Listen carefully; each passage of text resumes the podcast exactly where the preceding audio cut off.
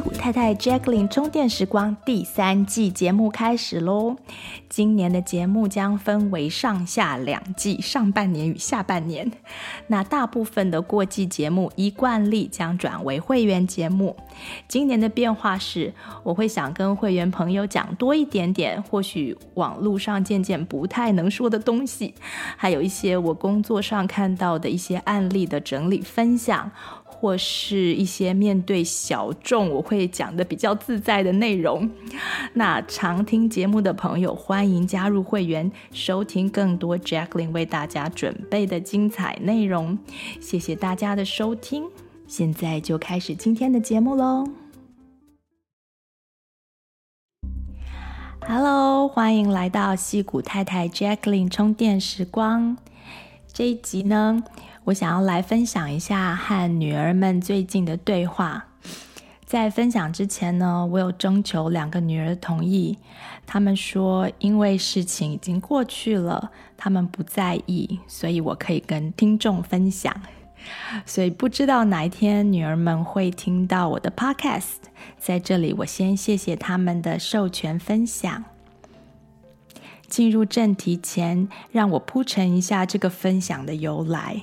我们在二零一九年底呢，刚开始做节目的时候，曾经出过一系列的教养原则的主题，啊、让大家更认识父母的角色，了解教养的本质，培养一些对自己和孩子都有帮助的教养观。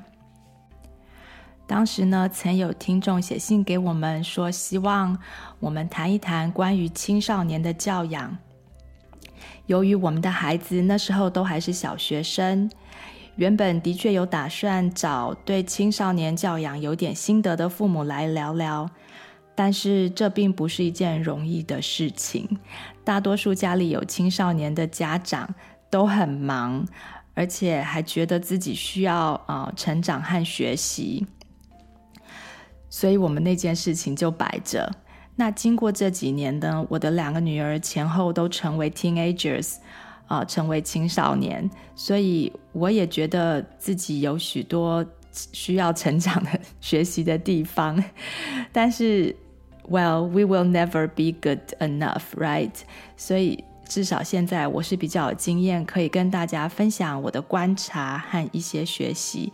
这一集呢，我将分享两段跟女儿的对话。在这两起事件当中，大家可以听到我在他们出现情绪困扰和冲突的时候应对的方式。不敢说是最理想的，但这对话里面呢，透露了一些啊、我对教养的基本观念。那结果，孩子也觉得有得到帮助，且愿意和大家分享。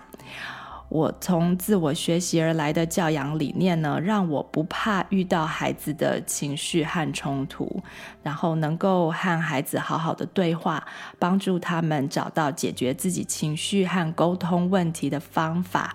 希望透过我们的对话，给目前正在带领青少年成长的父母亲一些教养上面的灵感。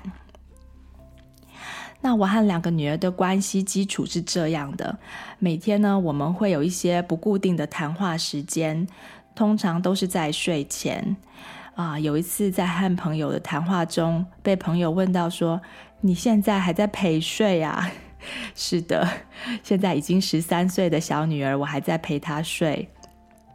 这并不是最好的示范，家长不一定要学，这只是我选择的教养方式。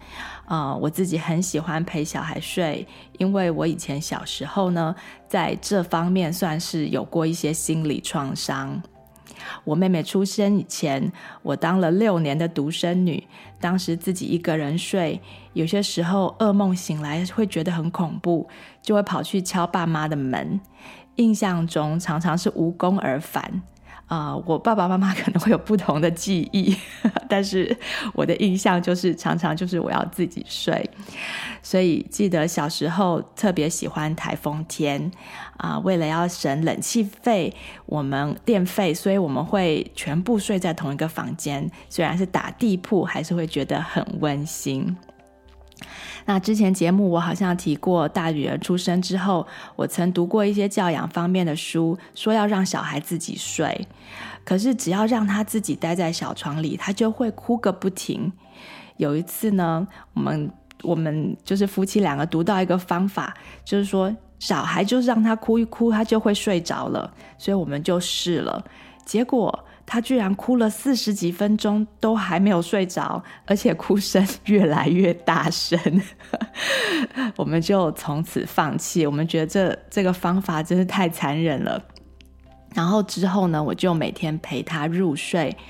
那啊，妹妹出生以后，虽然妹妹是很容易入睡的，她就是五分钟就可以睡着，但是为了公平起见，我们就买了两张双人床，啊，一张给姐姐，一张给妹妹。那爸爸妈妈就一人陪一个。刚开始的时候是爸爸陪妹妹，我陪姐姐，因为姐姐已经跟我一段时间了。长大一点之后，妹妹懂懂事一点了，她也要妈妈陪，所以我们就改为轮班陪。我一天陪姐姐，一天陪妹妹，然后爸爸就是相反。那通常我们都只有陪到半夜，睡过一轮，大概一个半小时之后，我们夫妻就会回房间会合。我记得在以前讲催眠还有睡眠的节目当中，曾经谈过睡眠的脑波循环，一个周期大约是一个半小时，所以一个半小时之后就会从深睡又回到浅眠。那呃，在浅眠的时候呢，我通常就会自动起床换床。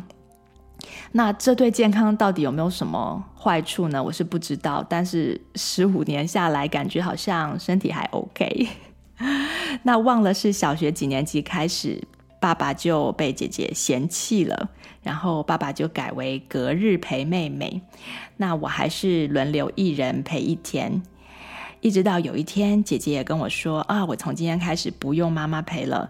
那之后我就是天天陪小的，一直陪到现在，我还在等她说，嗯，我今天开始不用妈妈陪了，但是还没发生，她十三岁了。那这个暑假开始呢，刚满十五岁的姐姐呢，她会每天晚上跑来跟和我跟妹妹，就是睡前温故一下，就是应该怎么讲呢？反正她就是会来跟我们谈谈天呐、啊，讲讲笑话呀，然后有的时候也会意见不合啊，也会吵吵架呀。那大概十分钟、十五分钟之后，他再回自己房间睡。那我还是会陪妹妹到午夜。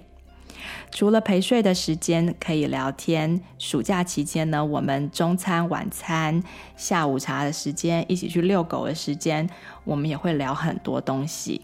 那我和我女儿之间算是有还不错的 rapport，也就是互信基础。rapport 这个字呢，R A P P O R T，指的是人际关系中好的基础。有的时候会被翻译成为关系，但是和 relationship 这个字意思是不一样的。Rapport 专门是指好的关系、好的互动基础。那如果你是一个年轻的父母，对于如何建立这样好的关系有兴趣、有疑问，可以去听听我们以前的节目。嗯、我以后也会不定期的谈到一些教养观。在这样好的基础上，很多时候孩子会比较容易啊、呃，愿意听我们说教。嗯，如果你的孩子呢，不愿意听父母说教，那不是孩子的问题，不是说他们不听话，而是我们父母本身可能需要做一些前段的观念修正。那一旦父母开始学习成长，通常亲子关系可以在几个月以内就能够得到很大的改善，为你赢得孩子的信任。因为孩子是还是像一个海绵，他们还是非常啊、可塑性还是非常高的。虽然有些时候可能大家会说啊，我曾经有骂过孩子，我曾经打过孩子，那过去可能有留过一些创伤，是的确需要处理的。不过至少有转变，就有修复的机会。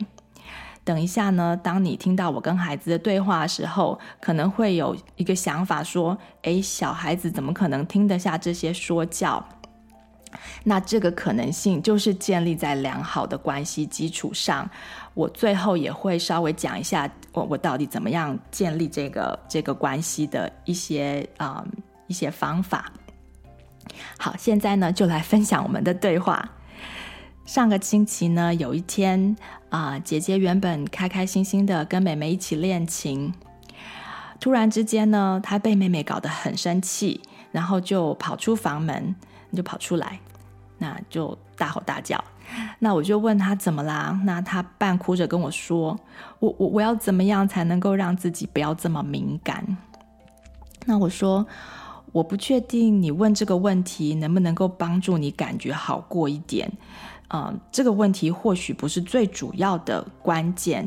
你要不要干脆就跟我说，到底发生了什么事情？妹妹对你说些什么？然后姐姐就说：“妹妹批评我。”有的时候他会说：“妹妹骂我。”然后我说：“OK。”所以你指的自己很敏感，是指说他批评你，然后你就很敏感的过度反应这件事吗？然后他就点点头。那我继续说，这样呢，可能不代表你很敏感。你要不要告诉我，他批评了你什么？那接下来他就慢慢讲说，他们那一天在夏令营里面发生的事情，跟他们在那里认识的一个新朋友有关。我在这里先称那个新朋友为小花，方便说明。然后姐姐又说。今天呢，我们在吃点心的时候，小花讲了一个东西，然后我就开玩笑的说：“Oh, shut up！” 然后 “shut up” 就是闭嘴的意思，但是他是用一个开玩笑的方式在说。然后妹妹刚刚就叫我不要再讲 “shut up” 了，因为小花听了很不高兴。可是我的意思并不是真的要叫她闭嘴啊。然后我就说。嗯，所以你要表达的不是请她闭嘴，而是想说，哇，这真是令人难以置信哎，没这回事吧？这样子的意思对不对？然后姐姐就点点头。那我继续说，那你今天早上对话的当时，你有发现小花不高兴吗？姐姐说完全没有。然后我说，哦，没有啊。那你的问题可能不是你太敏感了，而是妹妹可能觉得你太不敏感了。这时候她听了就瞪大眼睛看着我，表情就是一脸 “You shut up”，怎么会是这样子的结论？因为她觉得她自己敏感，因为姐姐从小就是藏不住情绪的孩子，随便被说个什么刺激到了就会生气，有的时候还会打人。那妹妹常会对她说：“你不要这么敏感，好不好？嗯，我又不是在说你不好。”所以姐姐以为自己的问题是对别人的话语太敏感。然后我就继续对姐姐说：“嗯，你的确对自己的感觉超敏感，常常会 overreacting，常常会过度反应。”但是呢，你对别人的感觉呢，却常常没有察觉，因为呢，你在忙着感觉自己的感觉，你没有去察觉别人的感觉。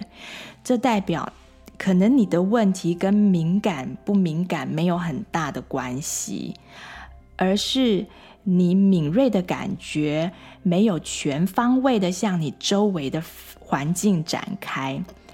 当别人啊、批评你的时候，你只听到一句话，然后就会回到自己的大脑去诠释，那就常常会简单的就解释为对方在批评你，像是妹妹在批评你，但是你却没有问别人，就是他们说话真正的用意是什么？你其实没有证据说他是在骂你嘛，所以你的敏感是你的感觉太集中在你的大脑里面的诠释，不是你太敏感。那姐姐这时候听的就有点专心起来了，我就问她说：“你们吃饭后来啊、小花有跟你互动吗？一切都觉得很正常吗？”姐姐就说：“很正常啊。”然后呢，我就继续说：“那可能是妹妹太敏感了。”然后 姐姐就笑了。那小花呢，可能没有想到安静内向的你会用 “shut up”。用“闭嘴”这两个字来表达自己的惊讶，所以他可能表情有一点点改变，因为他也惊讶了嘛，对不对？听到你讲这句话，那当时美眉可能观察到，就认为是小花好像不太高兴，或是不认同你讲那句话，所以回家之后才会告诉你不要再用那个字。可是妈妈这样听下来呢，我觉得小花是个美国人嘛，所以她完全懂那个字在那个场合使用的意思。我觉得她绝对不是误解你，而可能只是惊讶。你也会用这样子的语气表达，所以她惊讶你的反应，并不代表她不高兴啊、我觉得你不需要像妹妹说的这样，就因此嗯。觉得后悔自己的表达方式，或者是甚至从此就不再使用这种啊、可爱的表达方式，除非今天，除非小花对你的用意有误解。但只要真正的朋友呢，他们在感觉不舒服的时候，都会跟你问清楚意思。如果对方不问呢，就把你的行为做恶意的解释，也可能代表，哎，你们还没有，呃，你们的友谊可能还没有到那里，或是说他可能并不是你真正的朋友，啊、需要给彼此多一点的时间。那如果对方对你说的话，还有你的作风都非常的感冒，就是不太喜欢，那可能表达暂时你们就不要继续当朋友，啊、双方都会舒服一点。总之，你不需要后悔自己所讲过的话，那也不需要改变你的表达方式，因为你并没有恶意。呃，其他人可能有些人可能会很喜欢你这种直接、爽快、可爱的作风。你如果改变了，反而会失去自己，也失去让有真正喜欢你的朋友认识你的机会，对不对？认识你这么呃幽默有趣的一面。这样子你了解吗？那姐姐就听听听，就想了一下，她就问说：“所以我不会太敏感吗？” 她她就是很在意那个敏感那件事。然后我就说：“不会啊，你对很多事情其实算是还不够敏感，但是这不是坏事。那至于你对自己的感觉太过专注的那件事情，你倒是可以放松一点。”当你觉得别人的行为或言语让你不舒服的时候，啊、与其感觉自己那种不舒服的感觉，就是专心在这种感觉里面，你可以猜猜，就是别人的感觉现在是怎么样啊？他们是用从什么感觉下才会讲出那样的话？然后你可以观察对方到底怎么了，他需要什么？你不需，你不用先责怪自己，或对别人的批评评语感到生气。像是美眉这次她请你不要用那个字，你可以想想美眉她的感觉是什么？你说的话和美眉对小花的解释，到底带给美眉什么感觉？会让美眉觉得哦，她好像需要用那个字来请你不要讲这样子。然后姐姐就说。我不知道，因为他还在他的情绪里，所以我跟他睡瞬间的时候，他就听一听，然后他就会说：“嗯，我不知道。”然后我就继续说：“那妈妈猜，我只是猜哦。妹妹在应对之前曾经说过，她想要交新朋友，她可能太过在意新朋友的一举一动，所以她会比你更仔细的观察对方是怎么反应的。那她会跟着对方的反应，快速调整自己的用字。”但是你没有特别觉得想要交新朋友。我记得你曾经问妈妈说：“如果交不到朋友怎么办？”记得吗？我们当时已经讨论过了，所以我们有解决那时候你的担心嘛。那你不担心了，所以你在你你在吃点心的时候，只是享受你们的对话，没有刻意想要啊、取悦朋友或者让朋友舒服，你没有想很多，对不对？然后姐姐就点点头。那我就说，那太敏感的、内心有得失心的人，可能不是你，是妹妹。那妈妈想要告诉你一个有点残酷的道理，在这个世界上呢，不舒服的那个人，通常才是需要调整、调整心态、调整情绪、调整想法的那个人。在互动的当中呢，你如果没有不舒服，啊、一般来说你不用调整。想象一下哦，你如果讲一句话，然后讲给十个人听，可能有五个人就是完全没在听，那有三个人觉得，哎，你讲的还蛮好笑的，然后有一个人突然因为你那整句话里面可能某一个词的用法，他觉得不太舒服，那最后的那一个人可能会感觉到，哎。你讲的话让这个人不舒服，然后他就想要站出来纠正你或责备你，就像妹妹这样子。那你如果觉得自己没有那个意思，可以把他对你的批评放在心里，你甚至可以马上道歉。如果那个用字真的呃，你没有想到会被解释成那样，但是你心里要知道，这不是你的问题，因为你的用意并不是恶意的。在这两个人附近的时候呢，你可能就要多注意点，因为你就就发现他们比较敏感。那这个世界上有很多不同想法的人，很多人习惯把别人的话呢用恶意的诠释，那你没有办法控制他们在怎么解释你的话或怎么想，所以你不需要因此而在意，也不用想说要为自己辩解或是责备自己。有些时候。你也会把别人的话恶意解释嘛？别人只是给你 feedback，你可能觉得他们在骂你，对不对？可是对方可能只是想要表达说，哦，他不舒服，他希望你调整一下。那你可以选择收下他的 feedback，然后谢谢他啊，暂时让他舒服一点。或是呢，你也可以选择不要在意他讲什么，如果他很生气的话。那让他保有他的 opinion，就是他可以对你的行为有一个 opinion 嘛。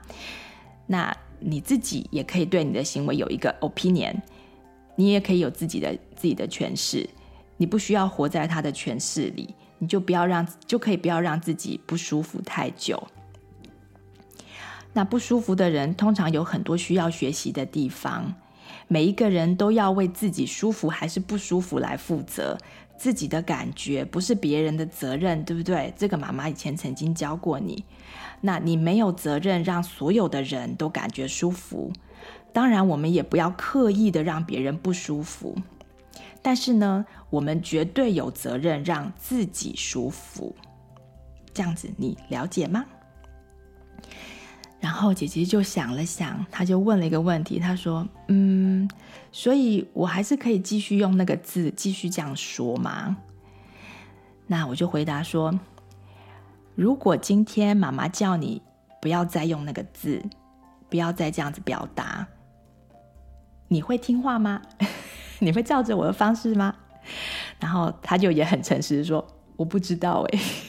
”然后我就说：“那就对了。”你要不要用哪些字？对什么人用什么字？是你自己的观察学习。你在意的人，你就要学习对方的感觉，对他们敏的感觉敏感一点。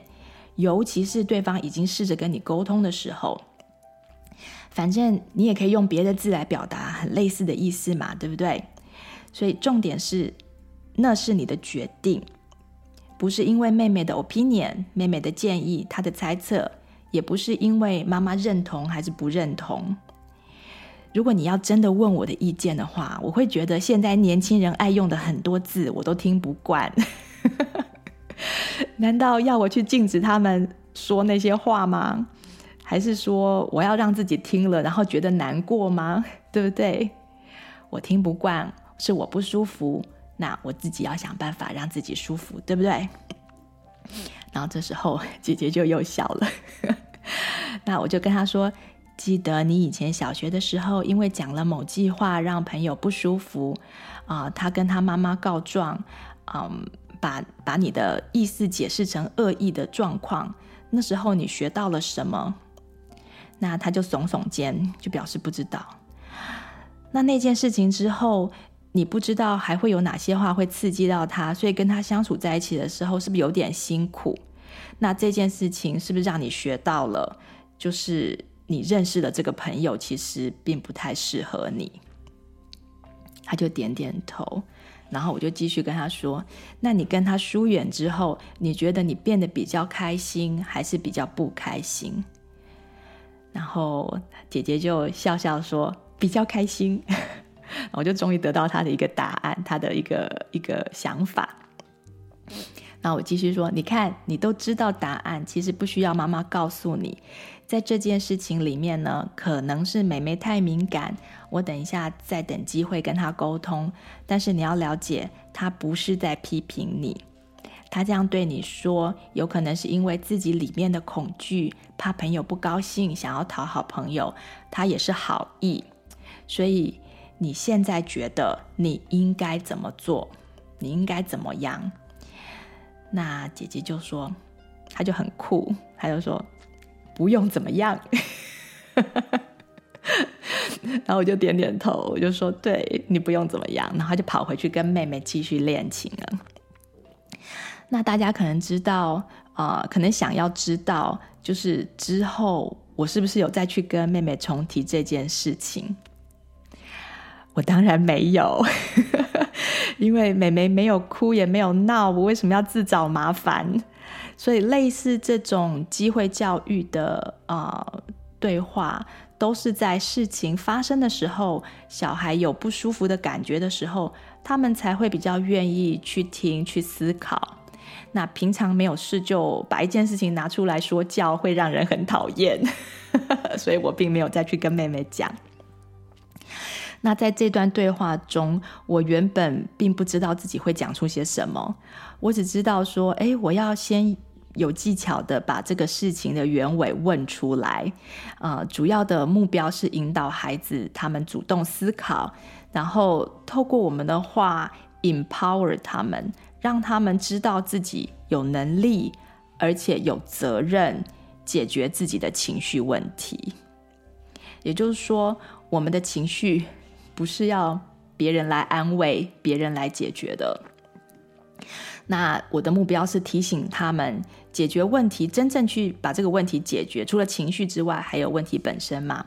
那解决问题的这个答案是在他们自己的心里面，在他们自己的观察当中，在他们自己的判断与选择当中，并不是在权威者，像是父母亲或是老师这边。那他们对别人的情绪、想法。感觉其实都没有责任。人与人之间当然要尽量互相尊重，不过不需要刻意改变自己，取悦别人。啊、如果能够做自己呢，才能够交到真正适合自己的朋友。所以几个 key words 是互相尊重。好，然后再来分享一件妹妹的事。妹妹曾经是一个非常难搞的孩子，因为她很聪明，然后也很敏感。那她她老是跟爸爸对着杠，不知道是是不是因为他们的生肖差六岁，还是有的时候爸爸也有点小幼稚。那在她成长的过程当中，我花特花特别多的心力啊、来教导她，引导她。常常会把他当成成人那样子啊、呃，跟他讲事情的道理。从非常小，可能一两岁就开始了，过程其实相当困难，因为很多时候呢，他的行为就是在找茬，就是在 push 你的 envelope，或是他就是自私贪心，令大人非常的抓狂的那些行为。那所谓 push envelope，就是呃，他就是会。测大人的底线，那这个是前两天发生的事。周末的时候，爸爸早上起来就弄了早餐。那早餐里面有一有一部分，他是他热了前一天剩下的一点培根。那在早餐快要吃完的时候呢，啊、呃，妹妹就说了一句话，说：“她说我吃饱了。”然后她就站起来准备要离开餐桌。那这个动作呢，就突然让爸爸呃爆雷。他说。你吃饱了，怎么培根都没有吃？然后妹妹说：“我不想吃啊。”然后爸爸说：“不想吃，为什么不早点拿给我？” 然后妹妹说：“嗯、呃，我就吃到最后才发现我吃不下。”你看有没有？他讲话就是会很呃滑溜，油嘴滑舌。然后结果呢，爸爸就超生气的。那那时候我看了就雾煞煞的，我就想说你们怎么了？我就问他说为什么一根培根可以这么生气？然后爸爸就解释，他说我热了昨天剩下的三根培根，只剩下三条，我给你一条，给姐姐一条。我知道你们两个喜欢吃培根，但是最后一条呢，我就问妹妹要不要，结果他就跟我说他要。那我不确定他会不会吃，所以我就我是虽然给他了，但是我告诉他说，如果你吃不下的话，再还给我。结果他吃饱了，培根连碰都没碰，而且中间都没有告诉我，所以爸爸就非常非常的生气。那我们爸爸是这样的，他周末吃的早餐呢，通常他喜欢吃完咸的，然后会吃一点甜的，所以他会在呃咸的都吃完了之后，他会把。把一些果酱放在剩下的面包上面。那当妹妹宣布她吃饱的时候呢，爸爸那时候已经是开始在吃他的果酱面包了。他咸的都吃完了，所以他来不及留下一些面包来配剩下的培根，让他非常的不爽。那如果妹妹早一点告诉爸爸说她不想吃培根，因为她其实不是吃不下，她可能从一开始就没有那么想。那爸爸其实就还有机会把它当早餐吃嘛，所以听完爸爸解释之后，我就有点懂说他在气什么。但是这个时候呢，妹妹因为被责怪了，所以她的音量就开始提高，说：“我都没有碰那个培根啊，你要拿随时都可以拿去啊。”然后爸爸说：“现在太晚了，我不是跟你说。”你不吃就要先给我吗？然后他们就一来一往的鬼打墙，就开始在玩起我所谓谁对谁错的游戏。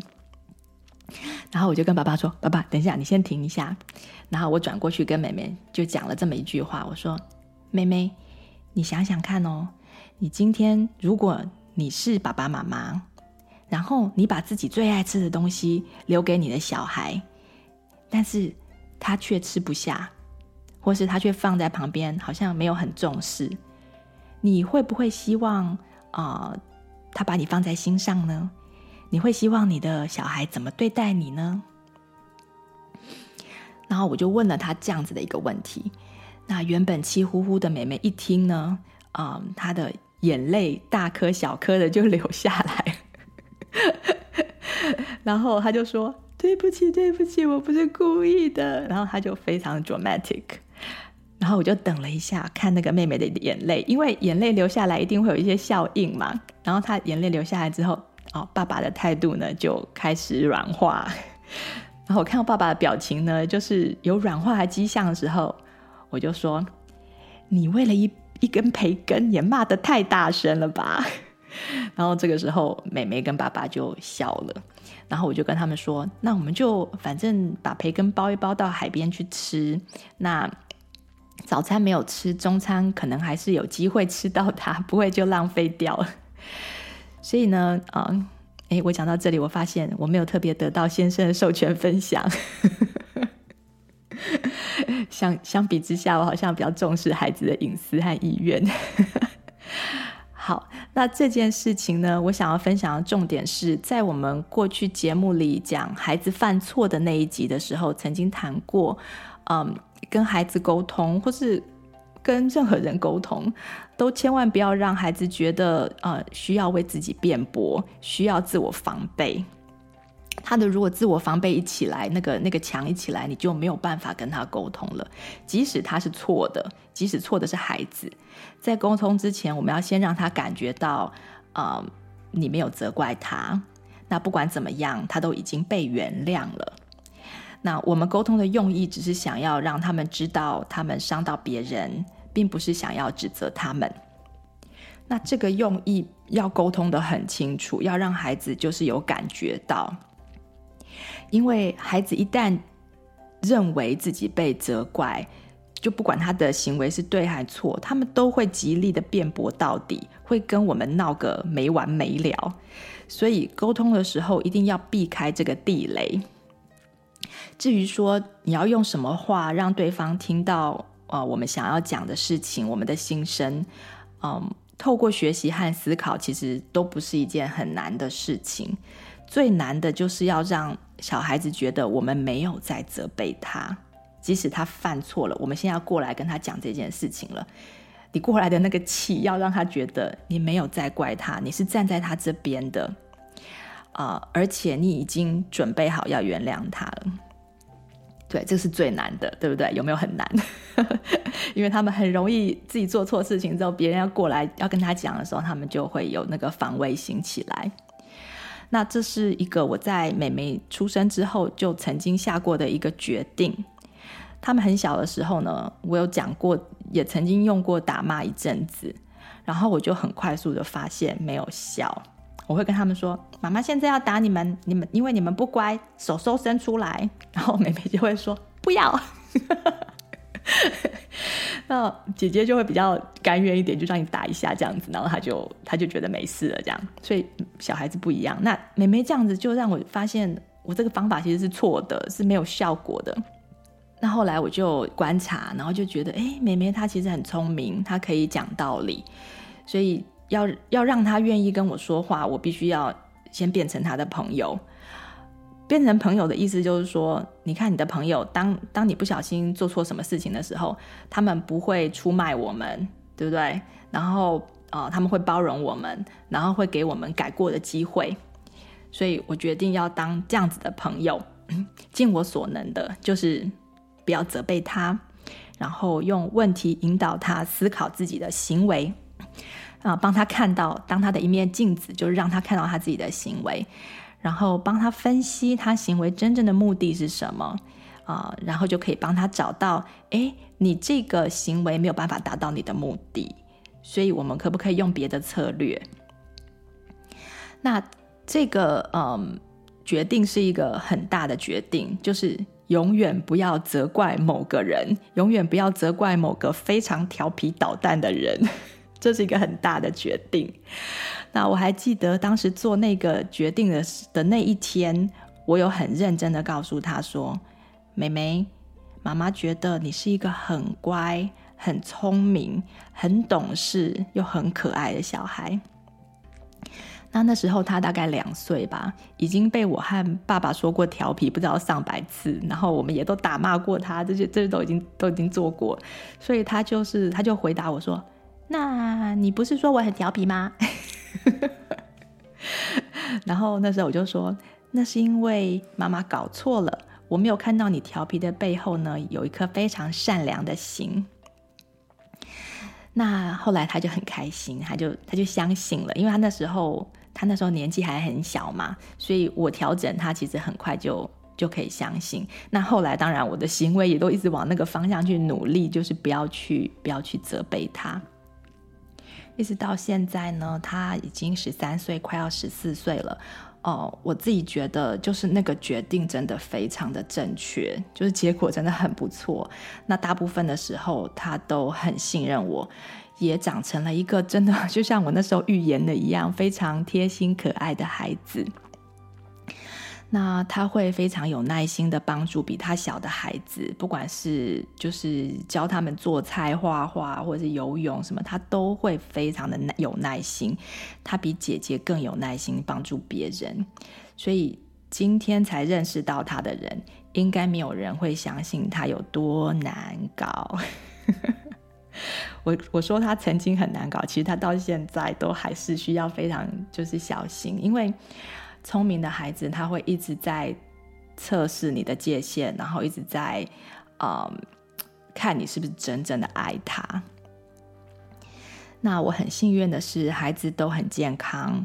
啊、当我调整的时候，他们也听得进去，也听得懂。嗯，但是我知道有一些孩子可能是因为生理的因素带给家长很多的挑战，像是有一些嗯。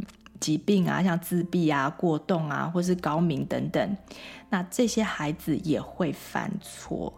那家长同样可以利用类似的心态接纳与包容，同时可能要做更多的观察，自己做更多的功课，才能够真正的帮助到你的孩子。